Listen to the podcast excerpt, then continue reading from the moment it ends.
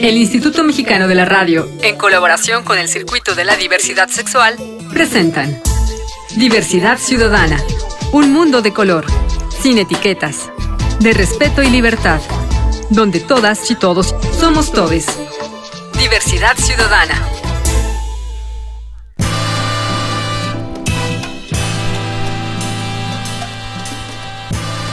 Hola, hola, ¿qué tal? ¿Cómo están? Bienvenidas, bienvenidos y bienvenides a este hogar multicolor, a esta casa de la inclusión, la diversidad y el respeto. Esto es Diversidad Ciudadana, aquí donde las acciones siguen siendo a color. Y soy su anfitrión, Enrique Gómez. Y el día de hoy para mí es un gusto, un honor, un placer tener a estos chamacos de las nuevas generaciones que están haciendo arte, que están haciendo investigación, que están haciendo testimonios de vida, en este caso de vidas trans, a través de un documental que se llama Somos Dignas. Y para hablar del documental tenemos a su productor, Tonatiu Flores. Hola, Tonatiu. Hola, hola, un gusto estar aquí, un placer. Mm, no, yo muy agradecido y de verdad que estoy extasiado dándome cuenta cómo las juventudes están saliendo a hacer estas cosas nuevas. También a los directores del, del documental, Héctor Velázquez. Hola, Héctor. Hola, hola, hola, mucho gusto. Yo también estoy muy extasiado y muy emocionado de estar aquí. Muchas gracias por invitarnos. Bienvenidos, de verdad es su casa. Y también Israel Araujo, que también dirige. Hola Enrique, ¿cómo estás? Aquí, la verdad, pues muy emocionado de hablar de, de este documental que,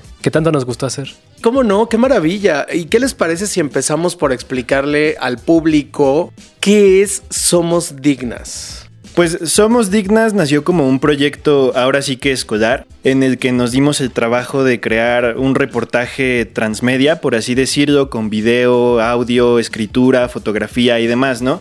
Las cosas, conforme fue avanzando la situación, se fueron haciendo más personales, nos involucramos más y terminamos haciendo un documental que habla justo sobre las vivencias de mujeres trans, las cuales se encuentran en la casa hogar Paola Buenrostro. Y bueno, pues nosotros... De la casa de muñecas. Ajá, de las muñecas tiresias. Tiresias, Asociación Civil. Y pues nosotros de verdad nos encontramos con cosas increíbles al hacer ese documental. El hecho de poder vivir y registrar la vida de personas es, pues ahora sí que maravilloso. Sí, una sinopsis, Tonatiu. ¿Qué vamos a encontrar en este documental? O sea, ¿son solo testimonios o tiene como una narrativa específica? Sí, fíjate que sí tiene una, una narrativa porque de hecho igual la temática incluso podría ser eh, un poquito difícil, ¿no? También por cómo la abordamos, que es trabajo sexual trans. Pero no solo son, son más que nada, se podría decir historias de vida, son experiencias, son testimonios en viva voz, porque de hecho eso también lo busca el documental Somos Dignas, que ellas cuenten su propia historia. Desde el principio dijimos que nosotros somos, solo somos el medio, por decirlo así, ellas son las protagonistas. Entonces son seis historias de seis mujeres, tres de ellas son ejercieron trabajo sexual y las otras tres también por la diversidad que hay en la casa Paula Buenrostro, también decidimos incluirlas. Son historias que de alguna manera se habían estado ocultando, por decirlo así, se había estado censurando, ¿no? También por esta cuestión también de la transfobia, ¿no? que estamos buscando también Combatir. combatir, exactamente. Son seis historias, este, bastante fuertes, también podría decirse, pero que las abordamos justo desde su propia voz, desde que- lo que ellas nos cuentan. Israel, ¿quién, le- ¿quién les encargó este trabajo o por qué lo decidieron hacerlo? ¿En la escuela? ¿Ustedes se juntaron? ¿Cómo fue? Sí, para la asignatura de periodismo digital, nuestro profesor Abner nos encargó ¿De qué escuela? de la UNAM, de la FES Zacatlán, Facultad de Estudios Superiores Zacatlán. Ajá. Nuestro profesor Abner nos indicó que hiciéramos este documental, como mencionaba Héctor anteriormente. O sea, ¿les dio la instrucción de que fuera sobre trabajo sexual trans? No específicamente. Ah, ok. Nos dijo un día de clases, tienen cinco minutos, propónganme temas. Y así cada quien escribió dos propuestas de temas en papelitos y los guardó. Y en la siguiente clase, él los trajo y dijo, ¿saben qué? Me gustaron más estos temas. Él, desde su perspectiva, consideró alrededor de cinco temas y entre uno de ellos, pues fue precisamente el de el que, el que representa Somos Dignas. Entonces, nosotros hicimos votación y finalmente se decidió por eso. Ok. Y ustedes a nivel personal, ¿por qué decidieron ese tema? ¿Hay algo que les vincule con el tema trans? ¿Ustedes son trans? ¿Son LGBT? LGBT sí. A eh, ver, Héctor, ¿tú? Bueno, yo soy bisexual. Ok. Principalmente lo que me vincula con el tema más que nada creo que es la necesidad como de poder contar historias así de importantes, justo porque pues es importante lo que estas personas han vivido, lo que saben, lo que han visto.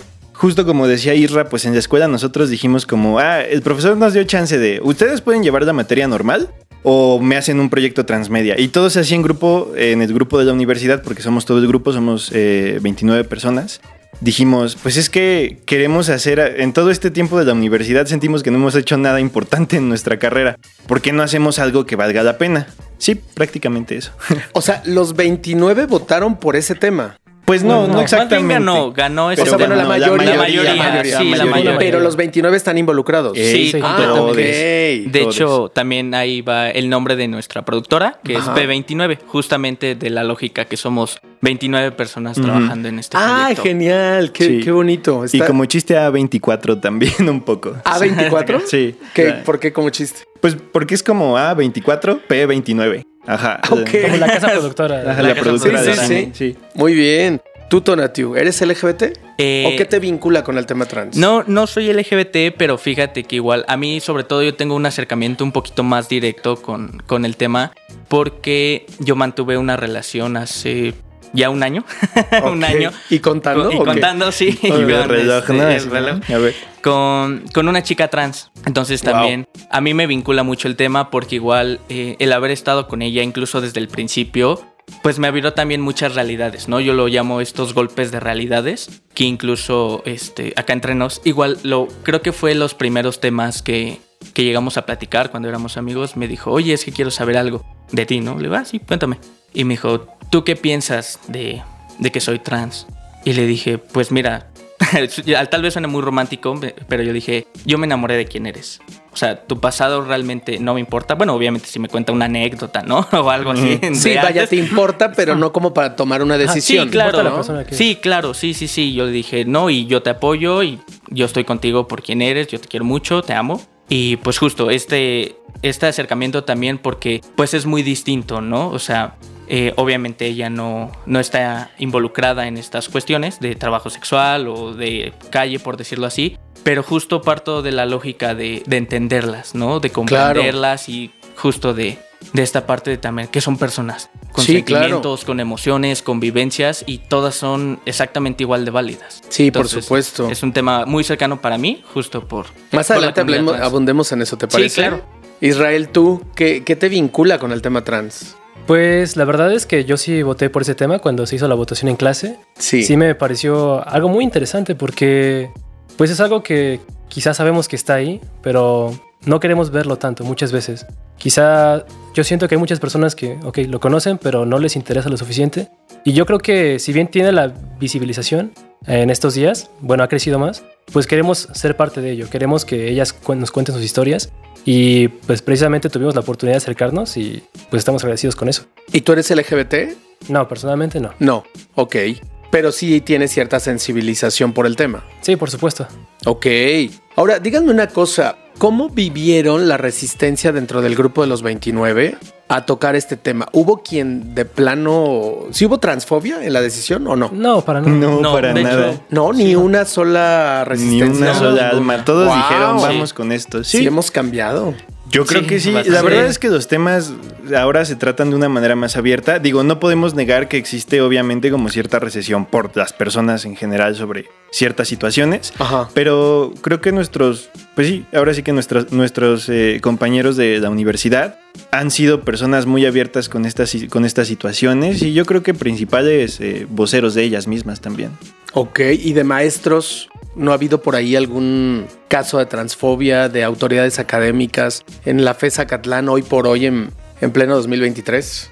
No, Pues puede que los haya, no, no se niega esa existencia, Ah, claro, por supuesto. Sin embargo, al menos de parte de nuestro maestro, en cuanto respecta a eso, no.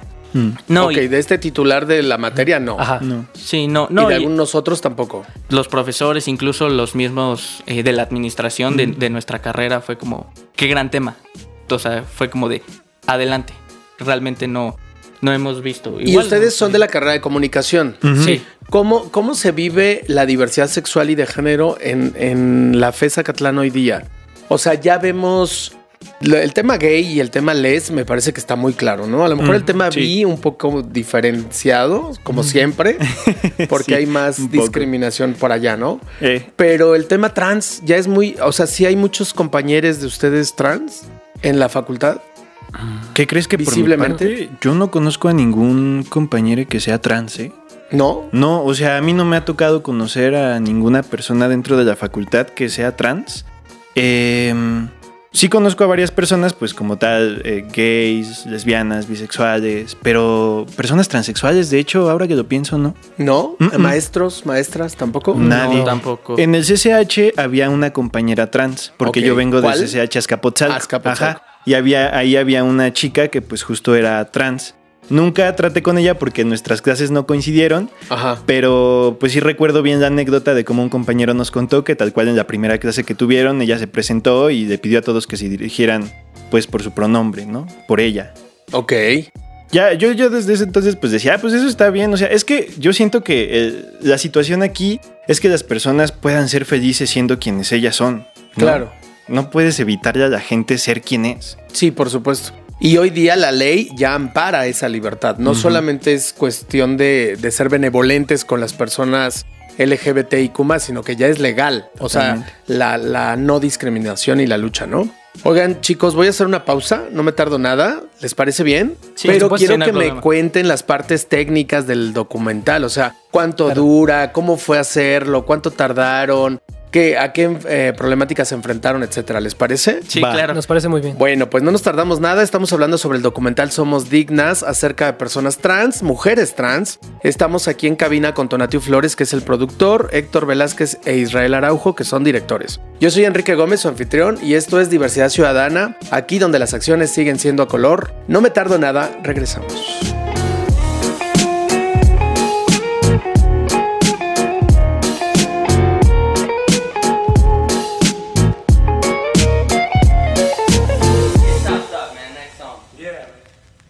Continuamos. Diversidad Ciudadana. Regresamos. Diversidad Ciudadana.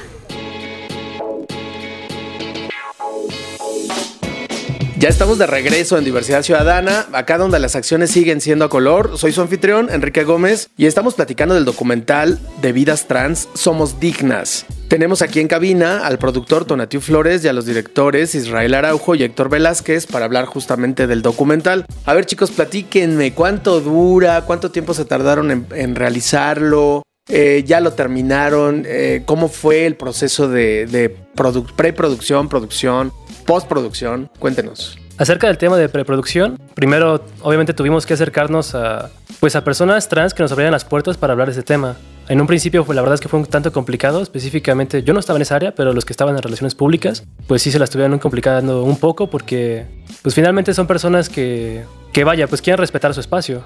Entonces, el hecho de que pudiéramos conseguir personas que se pudieran, tuvieran esa abi- amabilidad, esa cordialidad de aceptarnos, pues fue un poquito complicado. De aceptarnos te refieres a tener una cámara enfrente, ¿no? Y micrófonos. Sí, por supuesto. Ok, Una vez que se concretó esto en la casa de Paola Buenrostro, sí. pues ahora ya pasamos a la preproducción de una forma pues técnica. Entonces, dado el escaso tiempo con el que contábamos, consideramos realizar tres espacios para entrevistas de forma simultánea. Es decir, había básicamente una entrevista acá, una entrevista acá y otra entrevista acá. Entonces, pues teníamos que coordinar cuántos micrófonos. También estuvimos grabando cada entrevista a dos cámaras. Cada entrevistada estaba con dos entrevistadoras. Por ese lado, pues sí fue un poquito complicado porque queríamos asegurarnos de que quedara la mejor forma posible. Entonces, también estábamos consiguiendo la cantidad de micrófonos correcta, que las cámaras... ¿Y toda, toda esa capacidad técnica te la da la escuela o cada uno con sus propios méritos o cómo es? Esa parte estuvo Ajá, padre, sí. Esa parte es... ¿Por qué? Lo que Bueno. pasa, eh,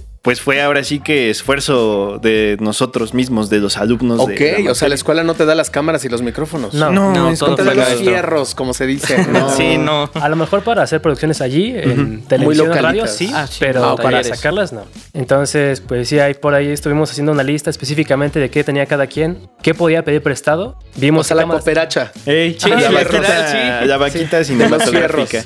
Justo nosotros como la carrera de comunicación pues tenemos los talleres de radio, fotografía y televisión, pero pues obviamente digamos que solo es en el tiempo de la materia. Podemos hacer uso de todos ellos, pero solo ahí. Oigan, pero también yo quiero que me platiquen. Ya lo terminaron, ya está postproducido, ¿no? ¿Cómo, ¿Cómo fue ese proceso? ¿Fácil, difícil, complicado? ¿Ya tenían experiencia anterior o no? ¿Cómo es? Bueno, yo me dediqué a la labor de edición del documental. Ok.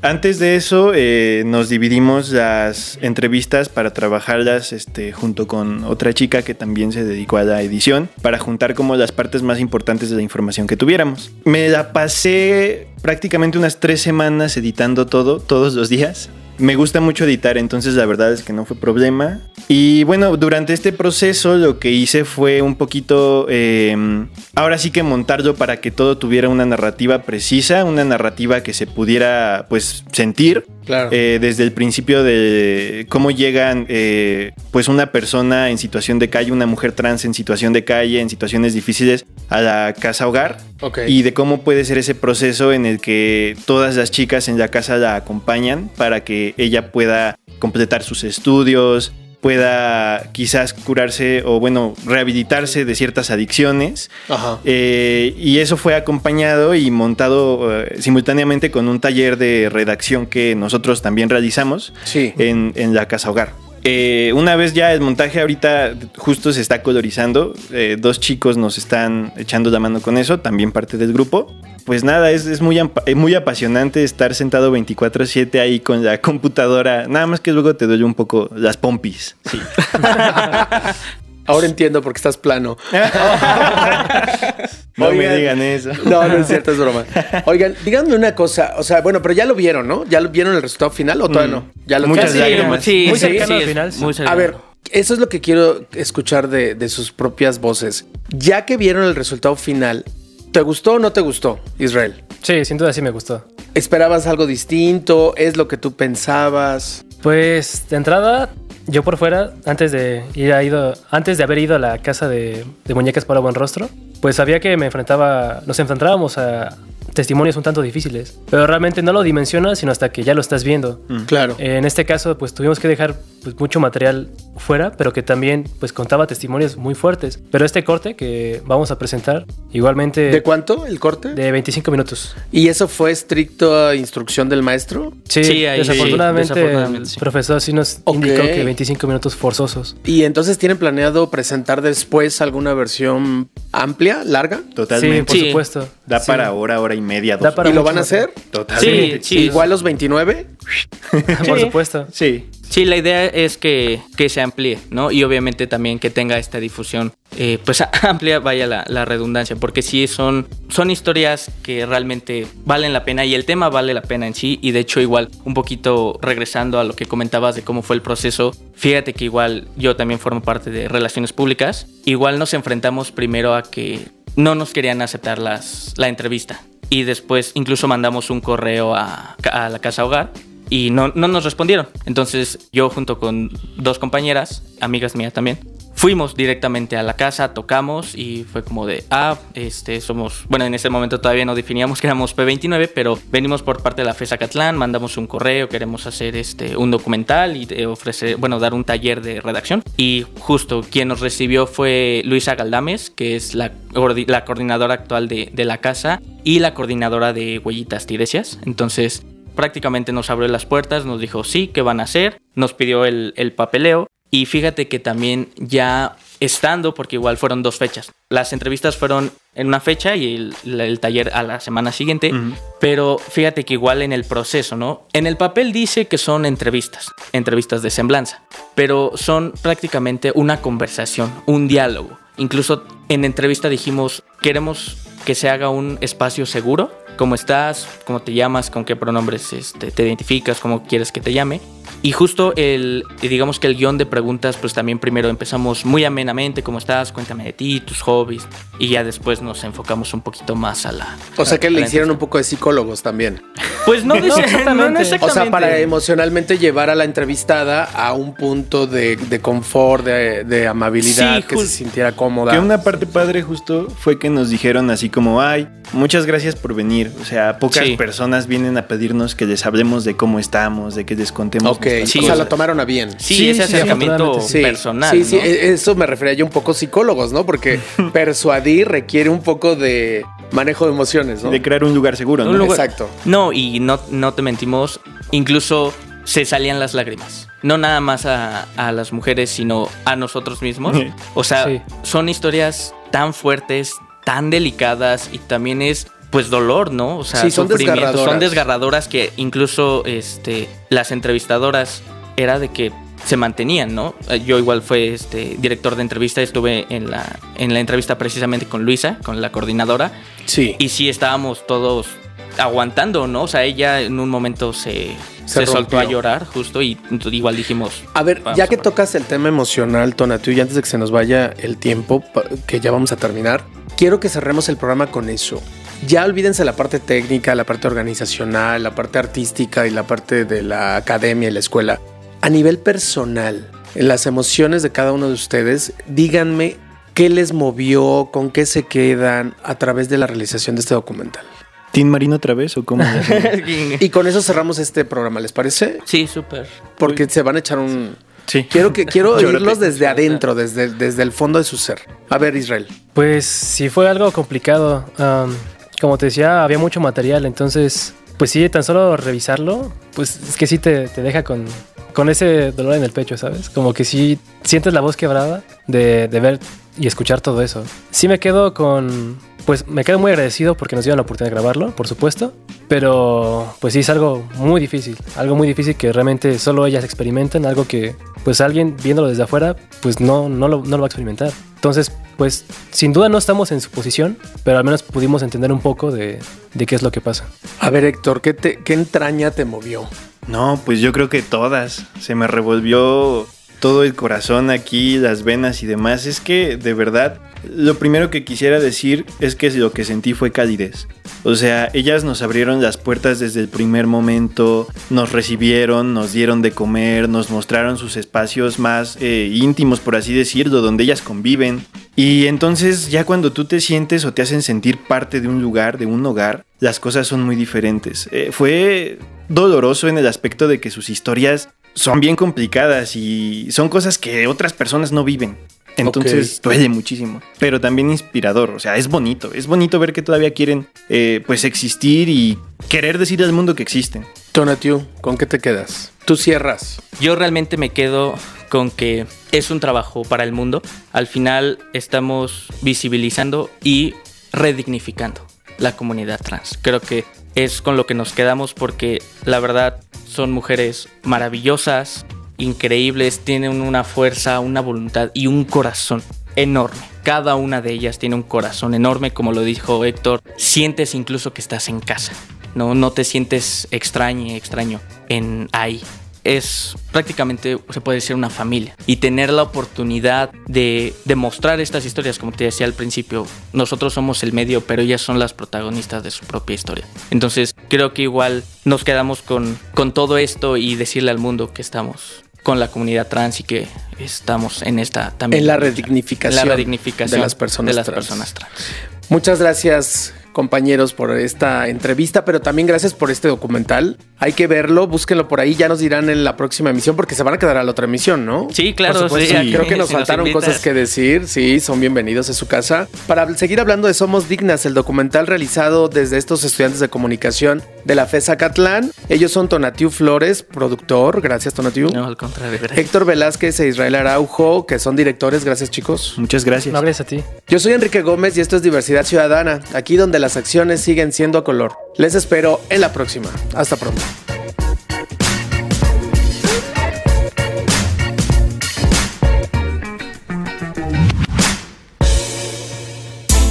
El Instituto Mexicano de la Radio, en colaboración con el Circuito de la Diversidad Sexual, presentaron Diversidad Ciudadana, donde todas y todos somos todes. Diversidad Ciudadana.